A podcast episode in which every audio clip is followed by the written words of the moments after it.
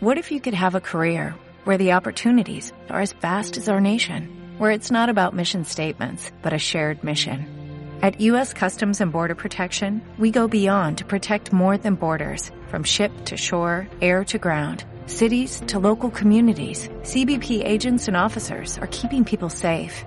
Join U.S. Customs and Border Protection and go beyond for something far greater than yourself. Learn more at cbp.gov/careers. En la universidad, fumar un porro antes de un examen te puede costar olvidarte de que tenías un examen. Fumarlo antes de conducir te puede costar la pérdida de reflejos, costar un accidente, costar la llegada del servicio de emergencias y costar una llamada a tu familia. Este porro puede acabar costando mucho y ser el más caro del mundo. Una pequeña decisión puede desencadenar consecuencias para todos. Dirección General de Tráfico, Ministerio del Interior, Gobierno de España.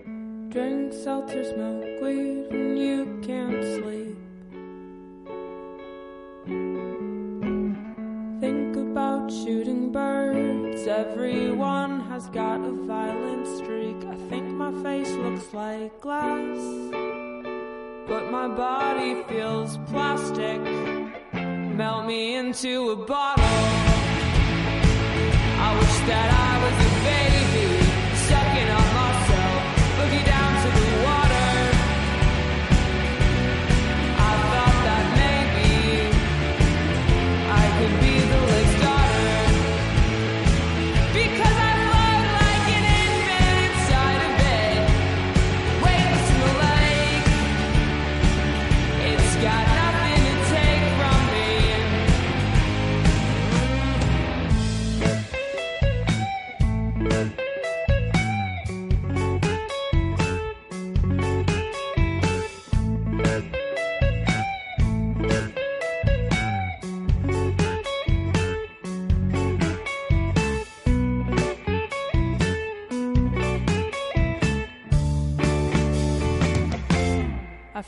like a child hiding behind your tombstone. But the graveyard's not lonely. Plus, who doesn't love a good salmon?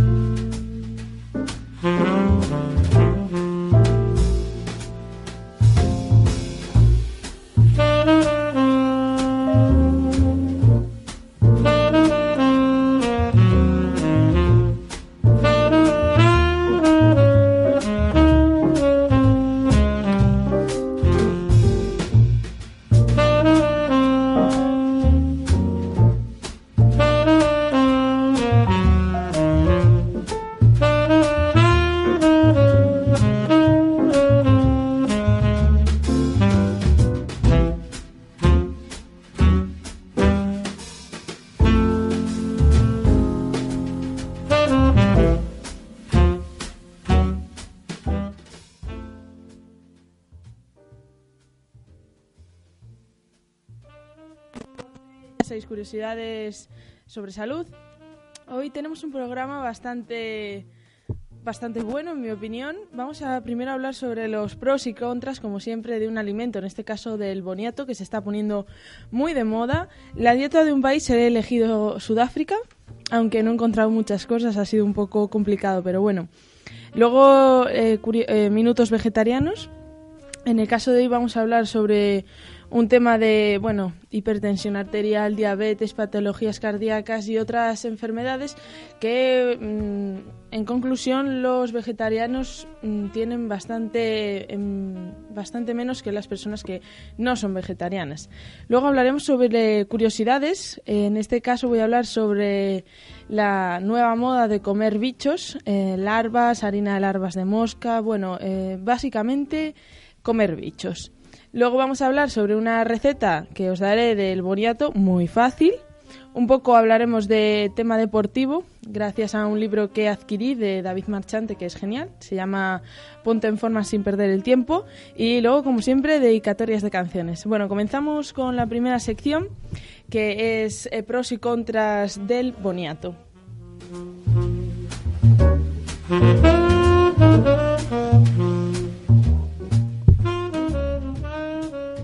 Bueno, como sabéis, el boniato es una raíz alimentaria. Mm, se confunde con decir que es parte de la familia de las patatas, pero no es así.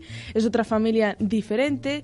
Eh, es llamado también el boniato, se llama batata, se llama patata dulce. Bueno, tiene otra serie de nombres, pero los más, digamos, conocidos son esos tres que he dicho: boniato, batata y patata dulce.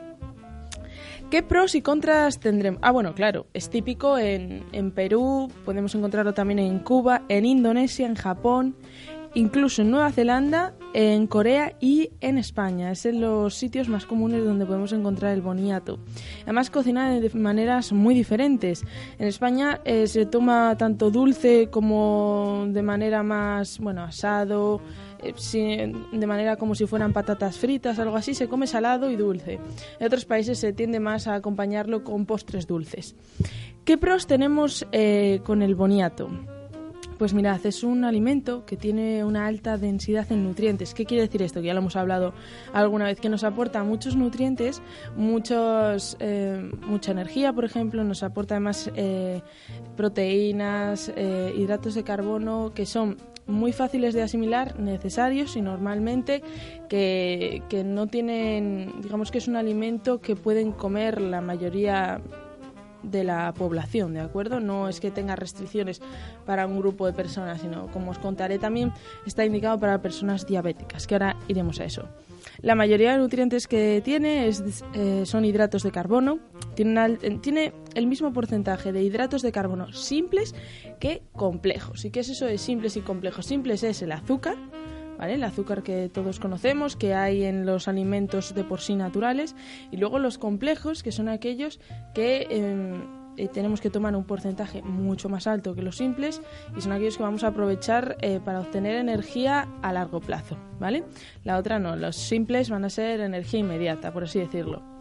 Em, ¿Qué más tenemos? La carga glucémica, esto muy importante para las personas que sufren diabetes, aunque hay personas que no sufren diabetes y también eh, miran por su comida de esta manera, por la carga glucémica que supone, ¿no? Es, eh, digamos, es un índice para controlar la glucemia en sangre. Si sube más rápido la glucosa en sangre con unos alimentos o con otros. Evidentemente, los diabéticos mm, van a preferir alimentos que la glucemia, que la glucosa en sangre, suba más despacio. ¿Cómo lo conseguimos con el boniato? Pues una vez que lo, hacemos cocido o bien lo asamos, pues eh, conseguimos reducir esa carga glucémica hasta 7, me parece que era la carga que tenía. Y entonces es un alimento apto y además que pueden tomar de, eh, manera mm, bastante habitual el boniato. Proteínas no tiene muchas, pero sí que tiene proteínas de calidad. Las que tiene, además, es rico en un aminoácido esencial, que es la metionina, que este aminoácido es escaso en el reino vegetal, así que es interesante. ¿Qué más tenemos por aquí? Esencial significa que lo tenemos que tomar de la dieta, que nuestro organismo no lo fabrica, por así decirlo, ¿vale? Otro, otro pro que tenemos de esto es muy rico en vitamina A. ¿Qué es la vitamina A? Muy importante. La vitamina A es una de las vitaminas eh, liposolubles, es decir, que las conseguimos al comer grasas y em, tanto de origen vegetal como de origen animal. Y esta vitamina A se llama también retinol. ¿Por qué nos ayuda el boniato a obtener vitamina A?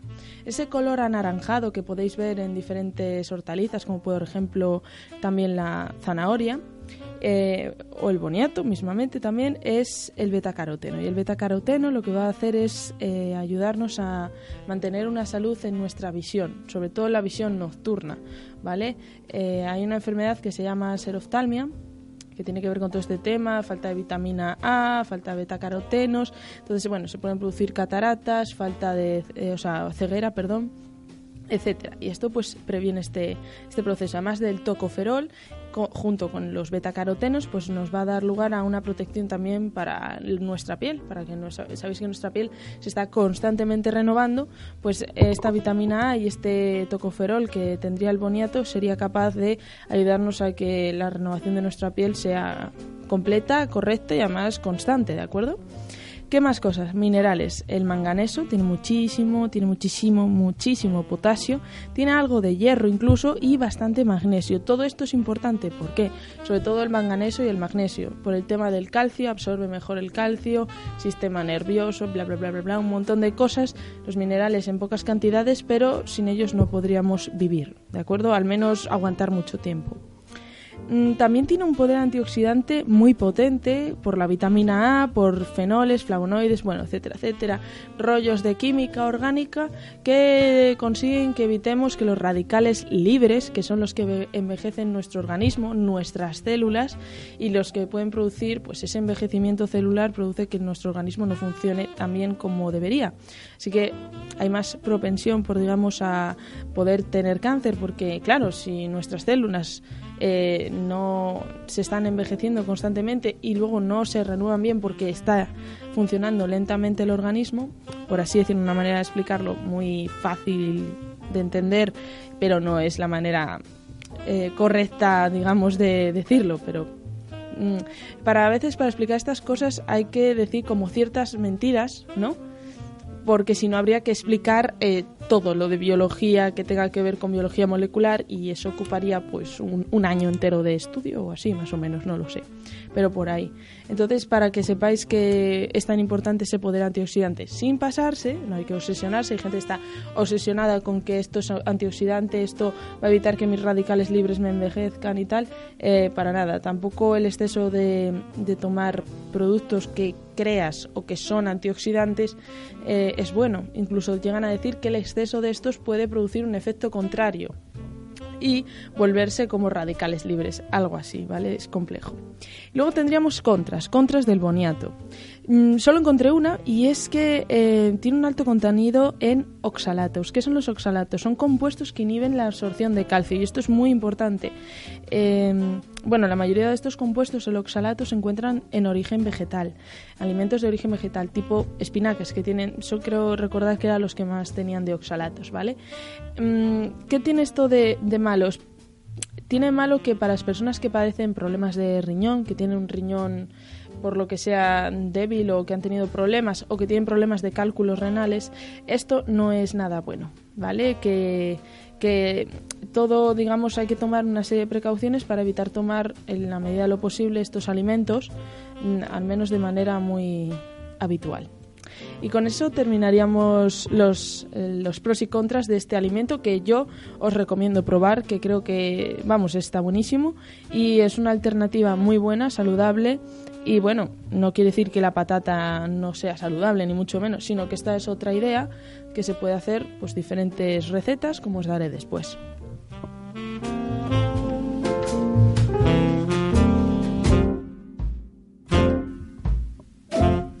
Bien, vamos a hablar ahora sobre la dieta de un país, sobre Sudáfrica, como os decía. Y es que me llamó la atención esta dieta porque mm, la verdad es que no tenía ni idea de qué podían comer en Sudáfrica.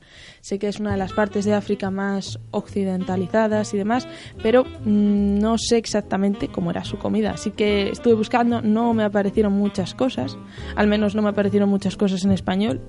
No busqué en inglés, la verdad. Y las cosas que aparecían era, primero, que eran su comida, su gastronomía en general, sus costumbres, eh, costumbres también se basaban en, eh, bueno, en temas de, bueno, costumbres británicas, eh, también en esclavos africanos que llegaron de Asia para trabajar allí hace siglos. Entonces es una, una dieta bastante variada ¿de acuerdo? Como casi todos los sitios que he investigado, pues las dietas vienen de un todo junto de otros países y forman algo nuevo, pero en este caso pues era bastante restringido esa área de cosas que vienen de fuera. Entonces, eh, sobre todo su dieta se basaba en ricas carnes, la verdad, y muy variadas con, bueno, también extrañas, ¿no? Con esa fauna que hay allí en, en África, tomaban mucho ternera, cordero, pero luego también tomaban avestruz, búfalo, un animal que se llama kudu, impala, cocodrilo, etcétera. ¿no? Eso es lo habitual. Y también toman bastante pescado, pero sobre todo, sobre todo carne. Mm, acompañan bastante de, de, verduras, de hortalizas, de tubérculos, pero lo que predomina es la proteína animal, sobre todo. Mm, un plato tradicional que hay allí se llama boerewors, que es una salchicha especiada, picante, muy popular, se vende siempre por puestos en la calle y muy, vamos, popular entre las personas que viven allí y los turistas, ¿de acuerdo? Eh, bobotier, que es un pastel de carne con frutos y pasas que se acompaña de una especie de arroz amarillo, plátano y un chutney de frutos, que bueno, es como hacer una especie de mermelada, queda como esa consistencia. Y luego eh, el último que leí fue el Bilton, que es una carne seca de res o de avestruz y ya está, te la venden así, es como bacon frito, raro, pero más grueso, ¿vale? Y tenían una gastronomía curiosa, sobre todo les gusta mm, comer, ya os digo, comer cosas rápidas. Eh, tipo la salchicha de esta de Borewors y demás. De Gran Bretaña, por ejemplo, han cogido una serie de recetas como la cabeza de corderos asados, eh, los panes rellenos de curry con carne de cordero, de pollo, mm, relleno también de frijoles, leí. Y las proteínas animales se acompañan con también, bueno, con empanadas, con legumbres y también con pan. ¿Vale? ¿De acuerdo? Utilizan, eso es lo más habitual pero no son muy fans de, las frutas. Ni, yo no leí nada de eso, por lo menos. Sí que leí que tenían una industria eh, vitivinícola muy importante. Eh, de hecho, es la tercera en el puesto mundial y un vino de los mejores del mundo, o sea, muy, muy bueno al parecer. Y además tiene está creciendo la producción de cerveza, cerveza artesanal. Esto lo leí, nada, era un artículo de hacía, no me acuerdo si un año o dos, Mm, escaso, en el que, bueno, sobre todo te vendían el tema del vino, que era tan bueno que, que, bueno, que allí en Sudáfrica la gente no se imaginaba que pudiera salir un vino con esa calidad. Así que para que veáis que sorprende un poco el hecho de que allí lo que más explote sea, sea el vino, precisamente. Y tiene, ya os digo, el tercer puesto mundial, que es muchísimo. Así que bueno, en Sudáfrica tampoco leí nada, no encontré nada de porcentajes de obesidad ni nada por el estilo, así que no os puedo decir. Pero bueno, básicamente que se alimentan de carne y un poco de hortalizas y leguminosas y que el plato estrella siempre va acompañado de una empanadilla, siempre va acompañado de un poco de pan, etcétera. Pasamos ahora a minutos vegetarianos.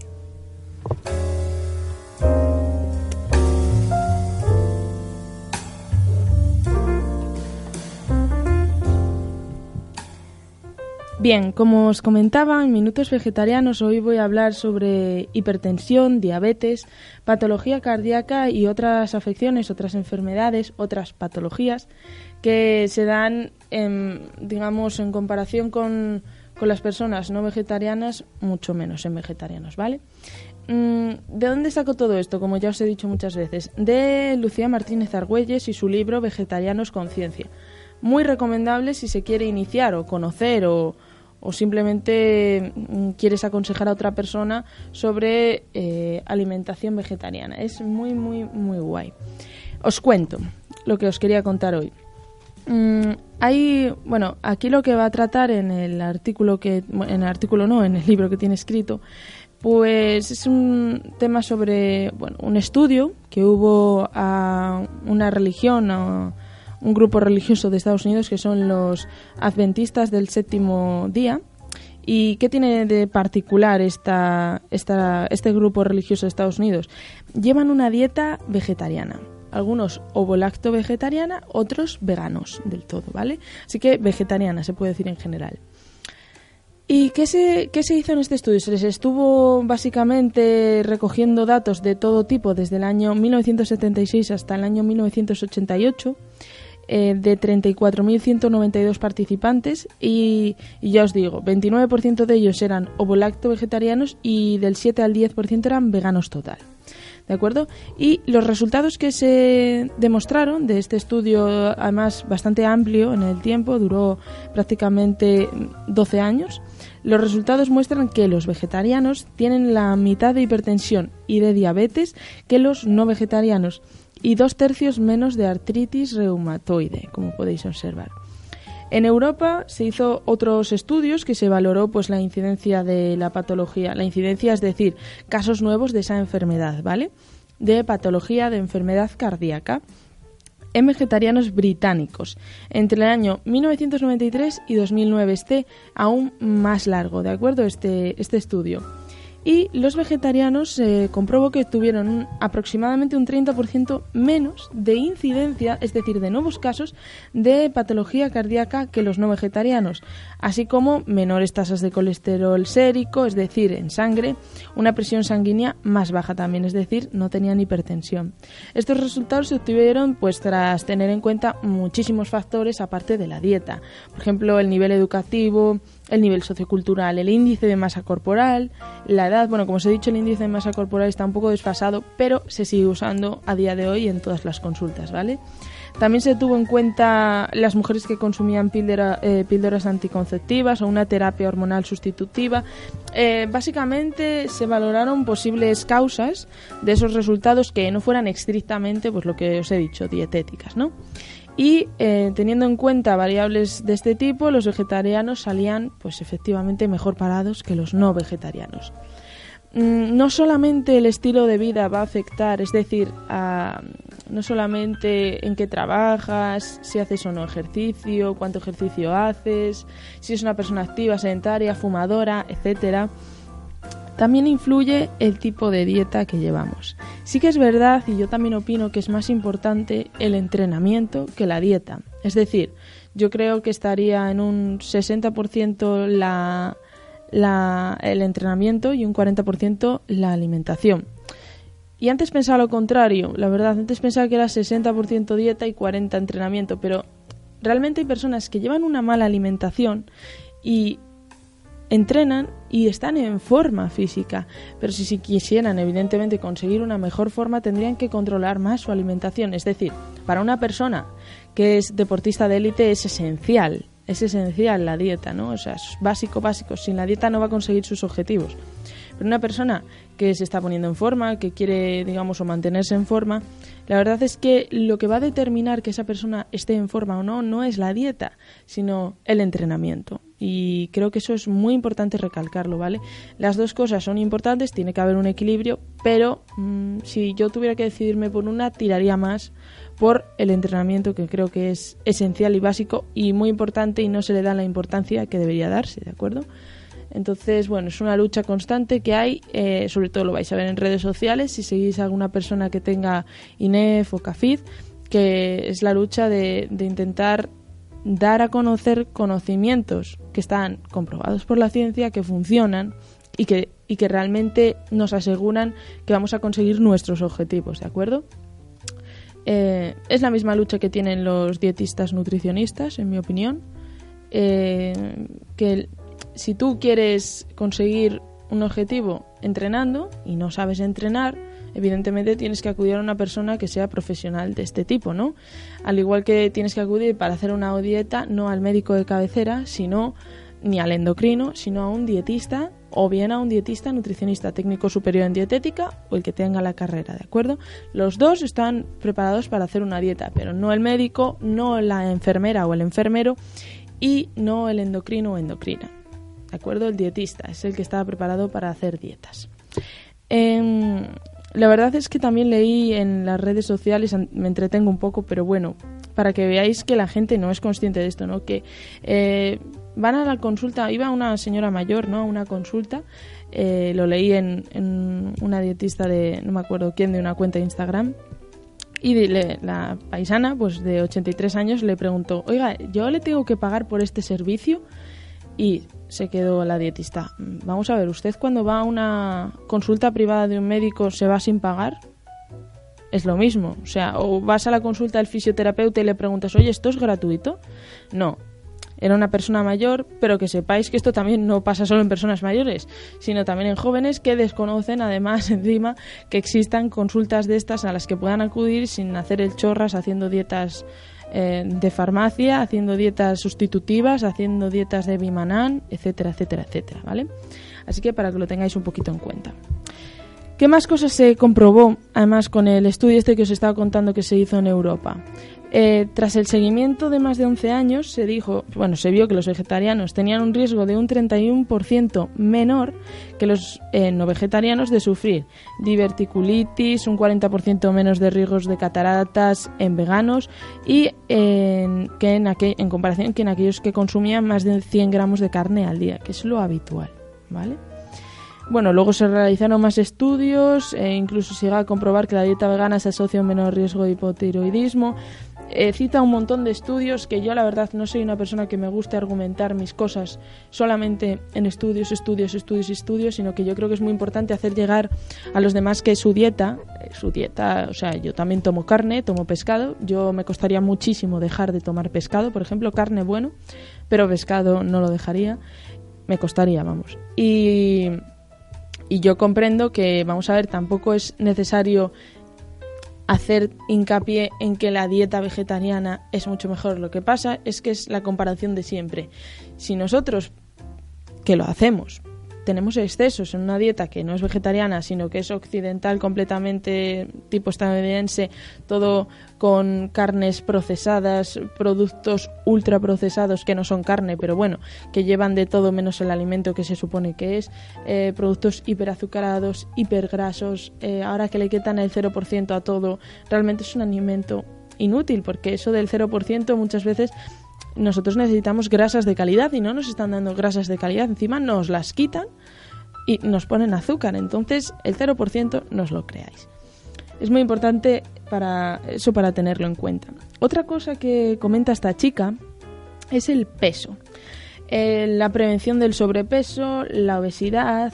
Bueno, pues todo esto dice que las dietas vegetarianas tampoco salen eh, mal paradas en este sentido, ya que mm, hay estudios, bastantes la verdad, como remite esta chica, en el que em, básicamente dice que bueno, es un estudio de epidemiología, de la población y todo esto, y la conclusión final es que las dietas vegetarianas eh, tienen beneficios significativos, es decir, que por relaciones estadísticas se puede dar un número que puede con confianza decir que es correcto lo que se está asegurando en la conclusión. Eh, un beneficio significativo en la reducción de peso en comparación con dietas no vegetarianas, para que veáis que es bueno, sobre todo el control de peso es más sencillo, pues en dietas que estás comiendo, eh, básicamente, pues imagínate, si eres ovolacto vegetariano, no pruebas ni carne ni pescado, estás comiendo huevos, lácteos, estás comiendo vegetales, legumbres, un montón de alimentos, aunque creamos que cuando dices a alguien soy vegetariano, ¿y qué comes? ¿No? ¿Y qué comes tú? Porque realmente los vegetarianos son personas normales que simplemente no comen carne ni pescado, ¿de acuerdo? Los veganos ya, ya sabéis, son otro tema aparte, ¿no? Ya es como un estilo de vida que siempre a ellos les gusta decir, pero pero los vegetarianos no, no, tienen mayor problema. Lo único tienen que tomar también, como los veganos, vitamina B12, ¿vale? Mm, y, y no espirulina, que es un análogo de la vitamina B12 y que no es, no es lo que hay que tomar. Hay que tomar eh, pastillas de vitamina B12 que son suplementos, ¿vale? ¿Qué, ¿Qué, más se valoraba en esta serie de estudios? Por ejemplo, analiza la adherencia, es decir, la capacidad de mantener un tipo de dieta a largo plazo. Y digamos que esta adherencia a diferentes tipos de dietas para perder peso concluye que la elección de la dieta no afecta a la adherencia a los seis meses, es decir, la vegetariana no parece que presente dificultades de mantenimiento, ¿vale? Y que eh, seguían la dieta vegetariana pierden más peso. ¿Vale? También hay que concluir aquí que es necesario el tema de tener en cuenta el entrenamiento. Mm, esta chica también comentaba que, que tiene compañeros que les dice a sus pacientes vegetarianos que no pueden bajar de peso con su dieta porque se consumen demasiados hidratos y que es imprescindible que coman carne y pescado a la plancha. Eso es, o sea, una, no haberse actualizado, no haber querido estudiar más cosas porque, eh, como hemos visto, los vegetarianos ni se mueren ni les pasa nada malo. De hecho, pues eh, muchas personas llevan una dieta más saludable.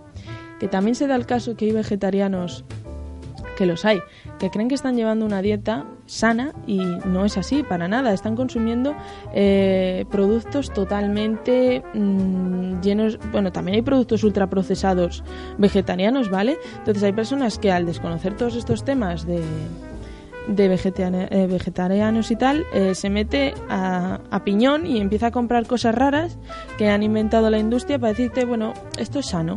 Y no, ¿vale? Muchas veces hay que leer la etiqueta de los alimentos y si tiene más de seis ingredientes, piénsatelo, ¿vale? Sobre todo si eres vegetariano.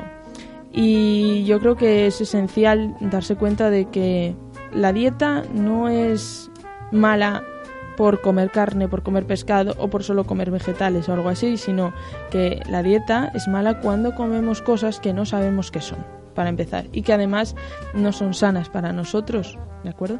Eh, me acuerdo de un profesor que nos decía que dice, bueno, es que claro, todo, hay, todo el mundo sabe comer bien, pero hay mucha gente que no lo hace.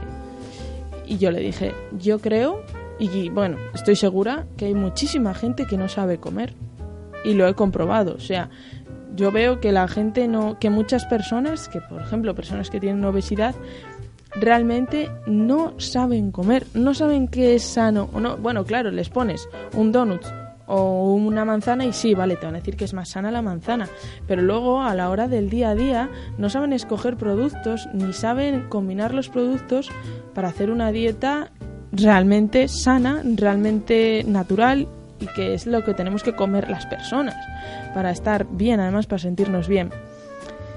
Bueno, el profesor y yo discrepábamos, pero yo, yo creo que está muy claro y se demuestra también en las redes sociales que la gente tiene un desconocimiento de, de lo que es eh, comer correctamente. Es un poco mm, en general, ¿no? Pero luego, eh, ahora con este tema del real food comida real y todos estos rollos, eh, está viendo como, a ver, está muy bien ese movimiento de querer comer comida que se, muchas veces biológica, eh, ecológica, perdón, que muchas veces tenga, eh, digamos, que nos aporte nutrientes directamente sin apenas cocinar esos alimentos, porque me refiero, por ejemplo, a comer más frutas, eh, a comer más legumbres, que bueno, sí necesitan evidentemente esa cocción, pero a comer productos Mm, que tengan su sabor, me refiero, ¿vale? Que no haga falta echarles mucha sal ni nada por el estilo, sino acostumbrarnos a ese, a ese sabor real de los alimentos.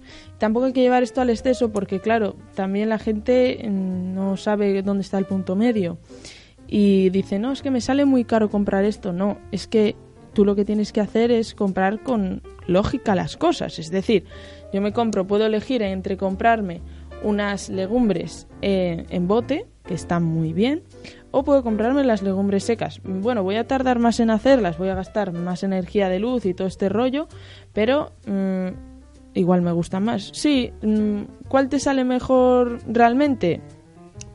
Hombre, yo creo que las de bote, pues una persona que tenga prisas eh, siempre, que no sepa cocinar muy bien o simplemente no quiera gastar dinero y tiempo en hacer eso, pues decida el bote y es una buena opción, ¿de acuerdo? Es una buena opción y no hay que negar eso, así que hay que tener en cuenta todas las opciones, pero sobre todo las opciones saludables y las opciones de toda la vida, yo creo.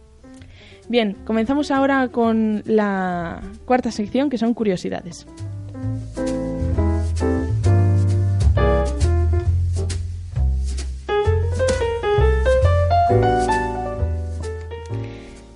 Bien, como os he dicho, en estas curiosidades vamos a hablar sobre comer bichos. ¿Es algo bueno, malo, sano, normal, correcto, legal? Eh, al parecer, mm, en Suiza encontré un artículo muy, muy, muy reciente de, de hace unos escasos días, ¿vale? En el que hablaba sobre bueno, sobre que se había legalizado en Suiza el consumo de ciertos insectos. Y mm, hablaba de tres especies permitidas allí en Suiza.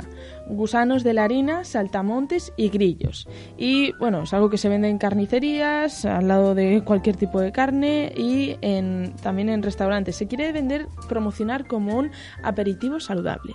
Pero ahora está abriendo como un gran campo a nivel de culinario, ¿de acuerdo? A nivel de los chefs están creando platos para dar un nuevo toque a sus digamos, bueno, a sus platos, por así decirlo, porque es que realmente nosotros bichos, a ver, la gente come cangrejos. Así que comer grillos tampoco puede dar tanto asco. Pero yo nunca lo he probado, ¿eh? No es que me llame muchísimo, tampoco me llama muchísimo el cangrejo, pero puede ser interesante. Lo curioso es que mm, eh, en el artículo, es un artículo que está escrito el, el 8 de, de, febrero de 2018, o sea, hace, es que hace nada, hace unos días, ¿vale? Hace un par de semanas. Y lo escribió, lo encontré en, en la sexta.com, en Tecnoexplora, y, y, básicamente habla de, de, que Suiza, bueno, pues es el país, ya sabéis, de, que, de los quesos, del chocolate, etcétera, bueno, un montón de posibilidades gastronómicas y ahora bien se introduce pues los insectos. Eh, las autoridades suizas pues levantaron esta restricción que había a la venta de insectos o de alimentos a base de insectos para el consumo humano y las tiendas comestibles, supermercados pues han visto pues en, en esto un negocio interesante. Los gusanos de la harina, que son larvas de escarabajo, saltamontes y grillos, como os he dicho, son las tres especies que están autorizadas ahora mismo. No solo se espera, como dice en este artículo, que triunfe como aperitivo, sino que se incorporen como manjar de bocadillos, de hamburguesas, eh, evidentemente siempre que cumplan normas de seguridad alimentaria. Eh, comenta también que antes del principio de este año, para servir este tipo de alimentos, los bichos, pues era necesario disponer de una licencia, una autorización especial.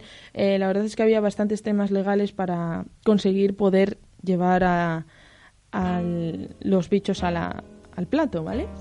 Y bueno, a partir de este año Suiza relajó estos requisitos y así pasaron, digamos, de ser comida para alimentar mascotas a formar parte de los estantes de supermercados.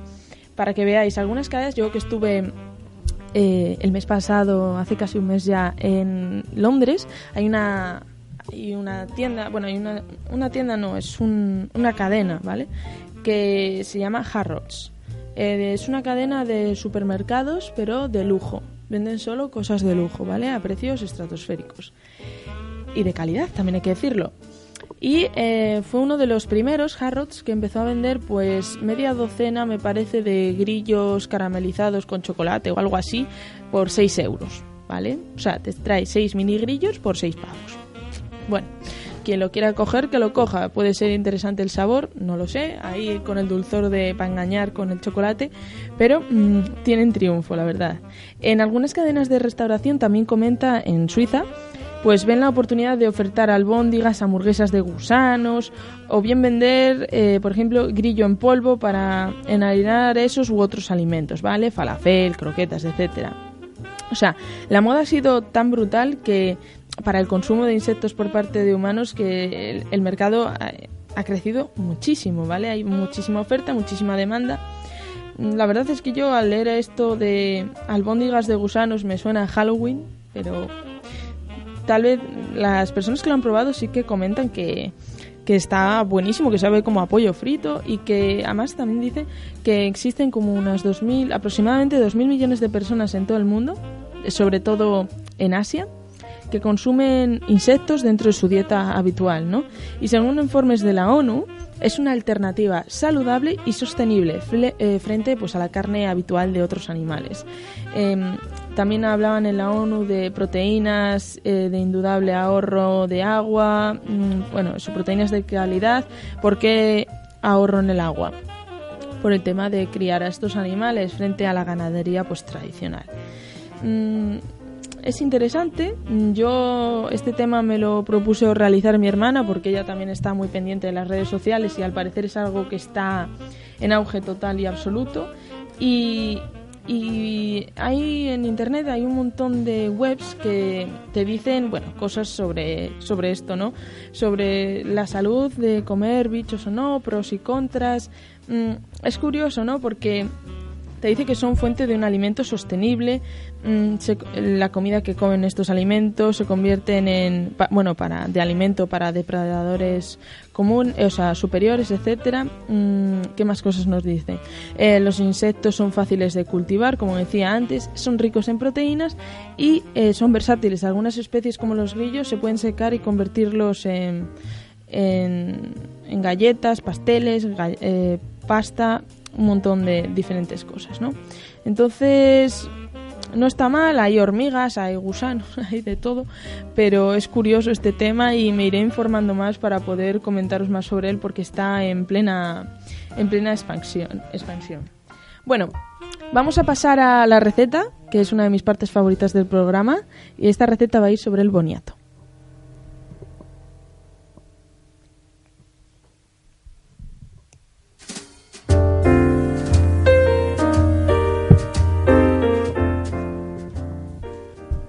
Bien, partimos de un boniato, dependiendo de la cantidad que queramos, pues echamos más o echamos menos, ¿de acuerdo? Primero precalentamos el horno a 180 grados, muy importante, durante 10 minutos o así.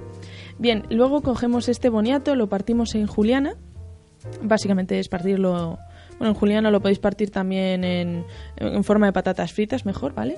Y luego echamos una... Em, creo que el pimentón es un condimento maravilloso. Me, lo ha, dado, me ha insistido mi padre muchísimo en eso en la cocina y bueno, en este caso creo que sí que quedaría muy bien este condimento. Eh, media cucharadita de comino en polvo, aove, orégano y si queréis echar pues un poco de tomillo, por ejemplo. Pero bueno, el orégano yo creo que le da el toque justo. Aove, que es el aove, aceite de oliva virgen, está muy importante. Partimos, ya decimos, el boniato como si fueran patatas fritas. Bueno, todo esto lavado, pelado, etcétera. Y lo introducimos al horno en una bandeja bien esparcida, ¿vale? Eh, precalentados a 180 grados y a esos 180 grados lo dejamos 20 minutos. Y listo, tendríamos nuestras patatas fritas, entre comillas, que estarían realmente fritas al horno, que están buenísimas súper recomendable, queda mucho mejor que la freidora. Yo no soy nada amiga de la freidora, yo cuanto menos aceite haya mejor, sobre todo el tema de que a mí el aceite hirviendo, mucho aceite hirviendo no me hace mucha gracia, eh, con mucho en una sartén. Y sí, en la freidora se hacen rápido, quedan bien, pero más recomendable hacerlo en el horno que queda exquisito, mucho más sano y es otra manera de probar las cosas que igual no se nos habían ocurrido y está mucho mejor. Ahora en mi casa por fin, por fin, después de meses de lucha, pues hemos conseguido eh, meter a la cabeza a mis padres que se hagan las cosas al horno. Y estoy muy contenta, además a ellos les encanta también porque antes lo utilizábamos muy rara vez y ahora lo utilizamos habitualmente. Exquisito, se hace en un momento, no tienes que estar pendiente mmm, ahí como si fuera la sartén, Simplemente lo dejas hacerse, lo sacas y crees que ya está listo y fuego. Es una manera rápida de hacer comida y de guardar la comida además de manera que puedes hacer mucha comida, la dejas enfriar y la puedes congelar, por ejemplo, ¿vale? Así que para que tengáis en cuenta que hay un montón de opciones buenas y además de que no hay excusa para decir que no tienes tiempo, sí hay tiempo, lo importante es saber organizarse y, y tener una distribución a lo largo de, de la semana para saber hoy hago esto y hago esto y además si hacemos las cosas así nos sentiremos mejor, ¿no? Si yo me hago una una semana y me propongo hacer ciertas cosas, si cumplimos esa semana, si cumplimos los objetivos día a día, nos vamos a sentir mucho mejor, vamos a tener más ganas de seguir haciéndolo y, además vamos a conseguir tener más tiempo para realmente lo que queramos hacer después, lo que no lo que debemos, sino lo que queremos, ¿vale? Y es importante también, es una motivación, por así decirlo. Vamos a pasar ahora, por último, al, bueno, tenéis que probar la receta, ¿eh? está muy guay, al hablar sobre la sección de deporte.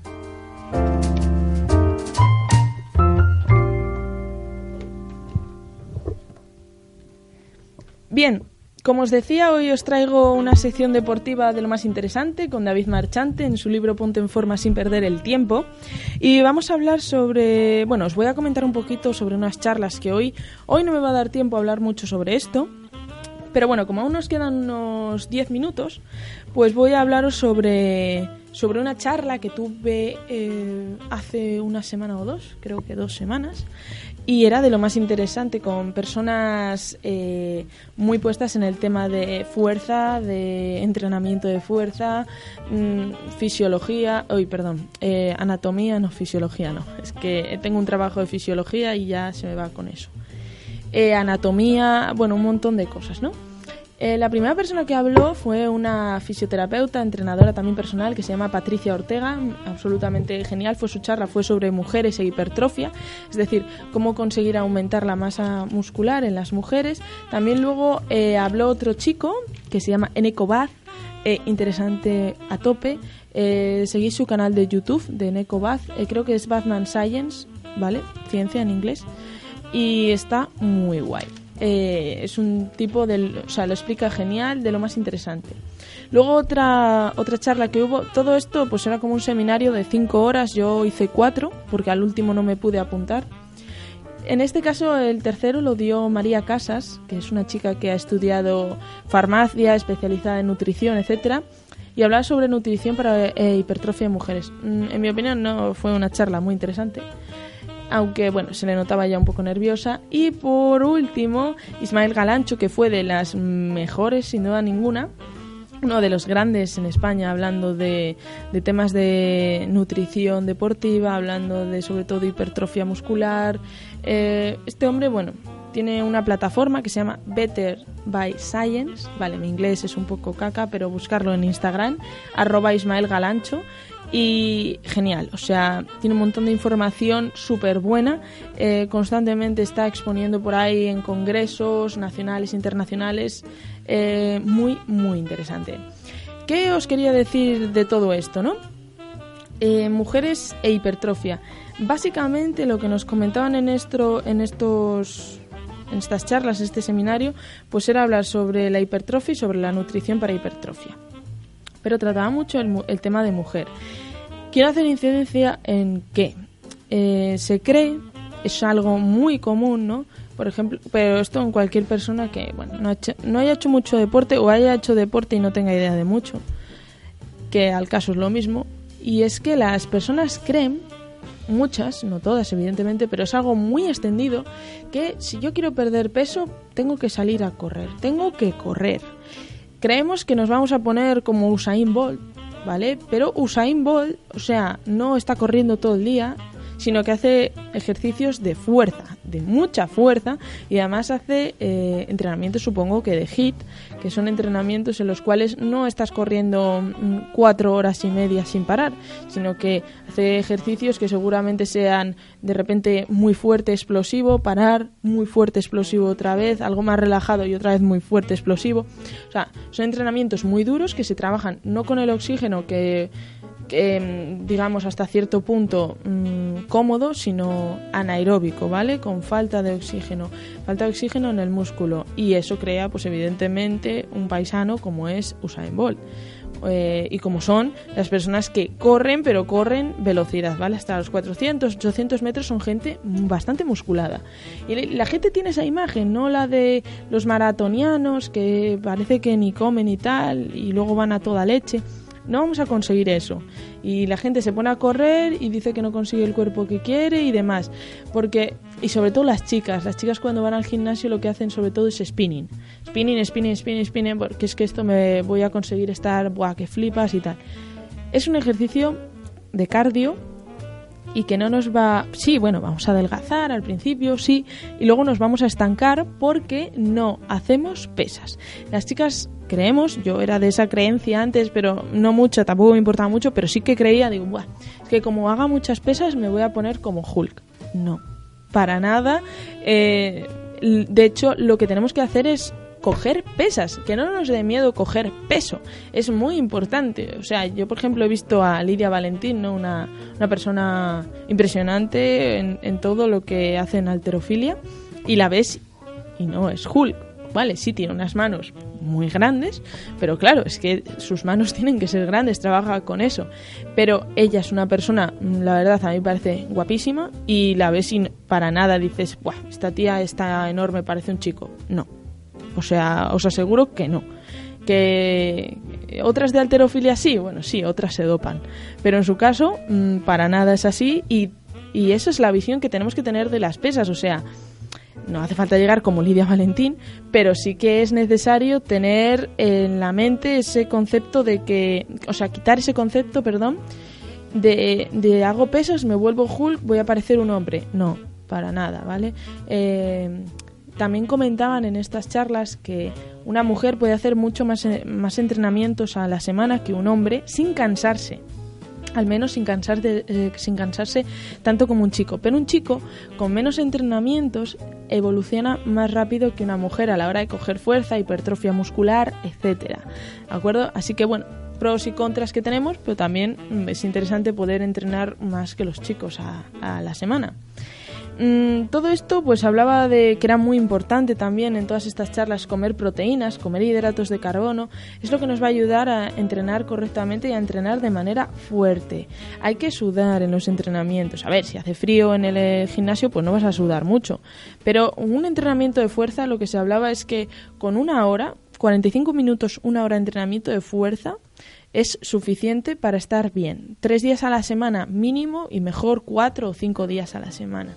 Para que veáis que, el entrenamiento de fuerza eh, no nos va a llevar mucho tiempo, no es como el spinning eh, u otras actividades que igual te tiras pues una hora y media o dos horas en el gimnasio de tu vida y eres, o sea, yo creo que las personas somos más inteligentes que para estar ahí todo el día metidos. Es decir, tienes más cosas que hacer, tienes que hacer más, eh, bueno, preparar, por ejemplo, si tienes hijos o, o preparar un examen o simplemente tienes otros compromisos, ¿de acuerdo? Y no es necesario hacer tres horas o dos horas y media de entrenamiento, para nada. Y sobre todo en este tema la fuerza. ¿Es importante la resistencia aeróbica y todo esto? Por supuesto. Por supuesto que es importante, pero es mucho mejor, por ejemplo, hacer un entrenamiento HIT, como os decía antes, o FARLEC, de estos de bastante intensidad alta, pero poco tiempo, aeróbico, ¿vale? Y y bueno, aeróbico, lo más aeróbico posible, ¿de acuerdo? Y luego más entrenar la fuerza. La fuerza es lo que nos va a llevar a tener el cuerpo que queremos deseado. Y esto es lo que ya os hablaré más sobre estos en el próximo programa, sobre estos... Eh, estas charlas que escuché, lo que quería hablar hoy es eh, sobre el libro de, de una mm, relación que hay entre el aumento de la masa muscular y el aumento de la fuerza, que es es súper interesante en mi opinión y creo que os va a gustar, la verdad. En, en este caso David Marchante lo explica súper bien, súper cómodo de entender por todo el mundo, así que os voy a, os voy a leer directamente lo que él nos ha, nos ha escrito. dice que una vez vistos los factores que, bueno, que influyen en toda la producción de fuerza, como pueden ser, por ejemplo, la alimentación, como pueden ser eh, también eh, las palancas articulares, los tipos de fibras musculares, que eso, ya hablaremos más profundo y tal, porque trata un montón de temas, no incluso la psicología, etcétera. Pues, eh, ¿qué importancia tiene la atrofia en la fuerza muscular? Eh, pues hay recientes investigaciones que lo más probable que se podría esperar es que la fuerza y la hipertrofia no tienen tanta relación como se cree. A medio y a corto plazo, cuando empezamos a entrenar, ¿vale? La hipertrofia tiene una influencia de más o menos un. Él habla de un 23%, ¿vale? En la fuerza máxima que podemos alcanzar cuando hemos empezado. Lo que puede llevar a pensar que al principio, pues estas ganancias de fuerza, pues. Em, no van a depender mucho de la hipertrofia ni del sistema nervioso, Es decir, yo gano fuerza, pero no, no me veo cambios en el espejo. No veo que me haya crecido el bíceps, no veo que haya mejorado eh, mi composición en las piernas o mi forma en las piernas, pero sí has ganado fuerza, ¿vale? Entonces, a medida que se va ganando experiencia en el entrenamiento, pues la influencia que tiene la hipertrofia sobre, sobre todo la, sobre la fuerza, eh, probablemente es cada vez mayor, cada vez mayor. Dicen que en estas charlas que escuché decían que a las tres semanas de entrenar es cuando se empiezan a notar los efectos del entrenamiento. Y luego, a partir de los tres a nueve meses, tiene un amplio abanico, ¿no? dependiendo de la forma física con la que empecemos y de la intensidad del entrenamiento y del volumen de entrenamiento pues podemos conseguir, eh, por así decirlo, em, estancarnos más pronto o más tarde. Habla de un abanico de 3 a 9 meses, ¿vale? Que luego estancarse en el sentido no, no seguir avanzando, sino que ya sea muy difícil conseguir avanzar al menos tan rápido como avanzábamos de principiantes, ¿vale? Como os comentaba, eh, el aumento de masa muscular a largo plazo hace que la capacidad para generar fuerza sea mayor en las mismas condiciones, pero si no se trabajan los procesos mentales, los neuromusculares, la técnica, las ganancias musculares, la progresión, eh, por sí solas no, por sí solas no se va a producir más fuerza, ¿vale? No vamos a conseguir aumentar la fuerza si no controlamos otros factores. ¿Y de qué depende esta fuerza? Pues va a depender de la intensidad, de la hipertrofia que lleguemos, eh, de una mezcla entre una correcta intensidad y, como decía antes, un volumen más elevado. Eh, él, no, él dice, David Marchante, que es más fácil ganar fuerza entrenando pesado eh, que eso no quiere decir que sea entrenando a la máxima intensidad posible, que, eh, que ganar fuerza de manera entrenando muy ligero. ¿Se puede ganar masa muscular a la misma velocidad con distintas estrategias? Sí, tanto entrenando muy pesado como entrenando más ligero. Lo que pasa es que va pues, a variar en el tiempo todos estos temas. Bueno, ya os seguiré comentando que esta sección quiero ampliarla porque antes la teníamos muy desplazada, este tema de la alimentación, eh, de, perdón, del deporte y demás. Así que ahora que ya estoy informándome bien, pues bueno, podemos tener un montón de cosas. Bueno, quiero hacer una dedicatoria, en este caso la voy a hacer yo para mi novio Alberto, que está ahora estudiando y quiero desearle ánimos desde aquí. Eh, le pondré una canción de Mago de Oz, pues por ejemplo, yo que sé, la que haya, la que se le ocurra aquí a Josemi que está ahí en la mesa controlando y ayudando. Bueno, me despido, espero que os haya gustado este programa, ha sido largo y, e intenso, la verdad que sí. Así que nos vemos el próximo fin de semana con un montón de novedades nuevas y que disfrutéis de la semana.